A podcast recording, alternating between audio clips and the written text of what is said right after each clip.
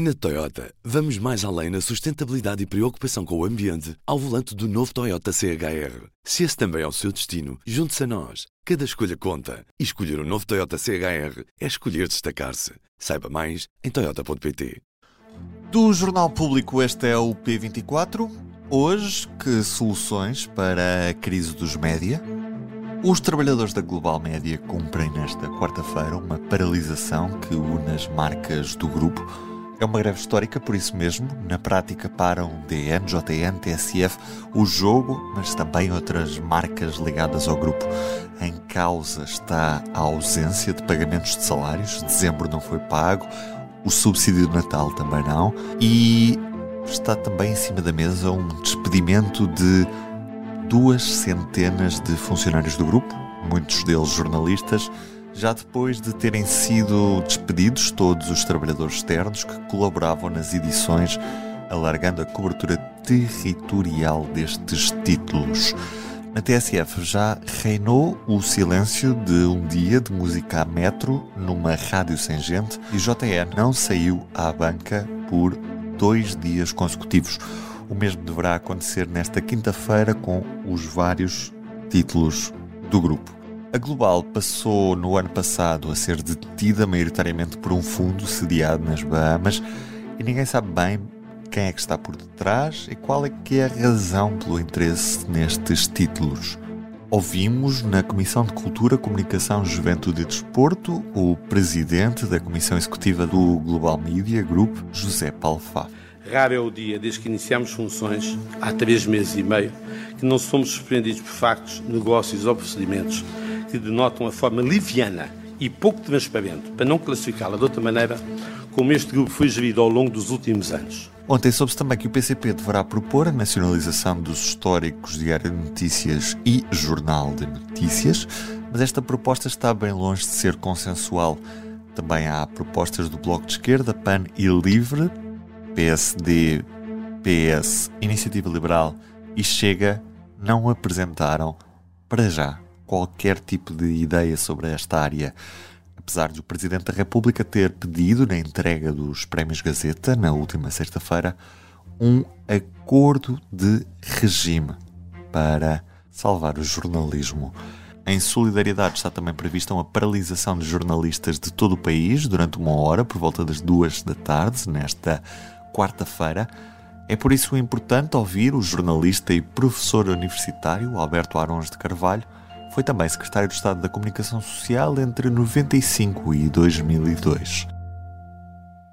Alberto Viva, é inevitável ver títulos históricos desaparecerem sem existir uma solução política que permita dar alguma estabilidade e evitar o encerramento destes títulos? Bom, eu creio que a comunicação social, e nomeadamente a imprensa, nos últimos anos têm estado sujeitos a novas, a novas questões, porque há os chamados novos mídias, há uma uma concorrência eh, grande com novos mídias e, portanto, que tem, eh, digamos, há mais eh, oferta informativa, por um lado, há os conteúdos gerados por utilizadores, mas, por outro lado, desvantagens. Os jornalistas deixam de ser mediadores, há maior risco de desinformação, há submissão a algoritmos, há o enfraquecimento dos, dos mídias tradicionais, porque há menos consumidores jovens e menos, e menos receitas, menor escrutínio regulatório, judicial, deontológico, isso é tudo verdade, mas eu creio que o, o desafio coloca-se não apenas para as empresas atualizarem os seus,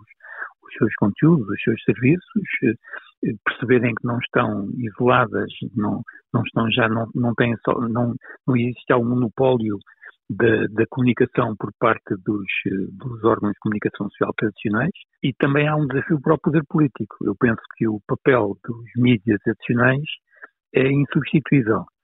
E, portanto, eu creio que eh, em Portugal, nomeadamente, desde há alguns anos, que se imporia uma revisão e um alargamento do sistema de apoio do Estado à comunicação social. E, e que soluções de, de, financiamento lhe parecem possíveis, evitando uma situação de dependência do, do poder político? Exemplo, há, há, há, de facto sempre o, o, risco de apoio do Estado significar dependência perante o poder político do momento, perante os governos. Mas a experiência europeia, nas unidades dos países europeus, existem medidas de apoio que são incentivos indiretos do Estado. Por exemplo, aquilo que o, que o Governo há pouco tempo anunciou como possível, uh, os serviços gratuitos da agência Lusa, uh, haver o, o, o IVA do, do, papel ou dos jornais ser um IVA zero, como acontece em, em alguns, em alguns países europeus. Uh, haver publicidade do Estado dada de forma genérica aos órgãos de comunicação social em diretos apoios à empregabilidade dos jornalistas. Digamos, há, há muitos países, eh, nas unidades dos países europeus existem, de facto, apoios deste tipo e não se coloca nessas, nesses países a questão de saber se isso coloca o, a comunicação social, nomeadamente a imprensa, que é quem mais sofre com estas mudanças tecnológicas, económicas e de formas de consumo, eh, em risco de ficarem submetidas ao poder político.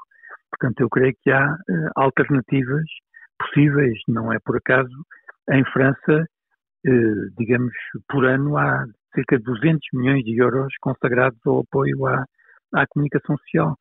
Nos países nórdicos, desde há muitos anos que existem sistemas de apoio à, à comunicação social, portanto, uh, e ninguém acusa esses apoios de estarem a, a condicionar a independência da imprensa face ao poder político ou face ao governo. Em Portugal o poder político está adormecido, só agora estamos a acordar perante esta, esta situação de crise.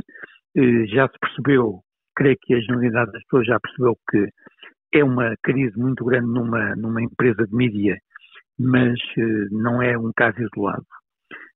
A imprensa regional em muitos, muitos jornais regionais estão com grande dificuldade, rádios locais com grande dificuldade, há um fenómeno de concentração também nas, eh, nas rádios locais, eh, há zonas do interior do país, conselhos do interior do país que não têm já nenhum órgão de comunicação social, portanto o chamado deserto de notícias, há uma situação que devia ter eh, sido há, já há, mais, há, há alguns anos estudada pelo, pelo poder político. Eu com isto estou a criticar não apenas o, o atual governo, como os governos anteriores e a própria Assembleia da República tem estado adormecida perante esta, esta situação. No meio desta incerteza face ao acionista, sediado num paraíso fiscal, eh, já ouvimos algumas vozes a defender a, nacionalização do, dos títulos da, da Global Media. É, é, uma situação viável esta nacionalização? Claro que não é confortável saber-se que há, que há órgãos de comunicação social cuja propriedade e capital eh, disponível não é conhecida a sua origem mas eu não creio que seja também uma solução a nacionalização desses órgãos de comunicação social, em primeiro lugar porque isso significaria eh, problemas de concorrência, nomeadamente na imprensa, entre jornais privados e jornais do Estado.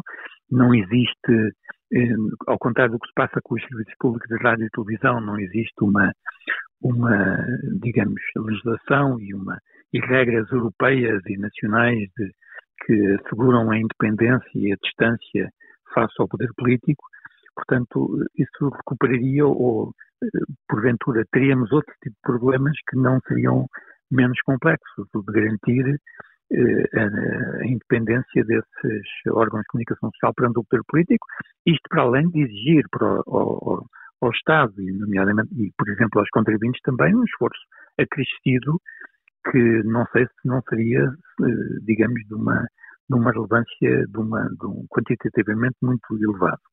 E, portanto, eu creio que a solução não está na nacionalização, a solução, a meu ver, está num sistema eh, equilibrado, mas que já devia ter existido, repito, em Portugal há muitos anos, de apoio do Estado à comunicação social, de forma a garantir a sua independência, mantendo esses órgãos de comunicação social privados, com, obviamente, com regras muito exigentes, como aquelas que existem em Portugal, de transparência da propriedade.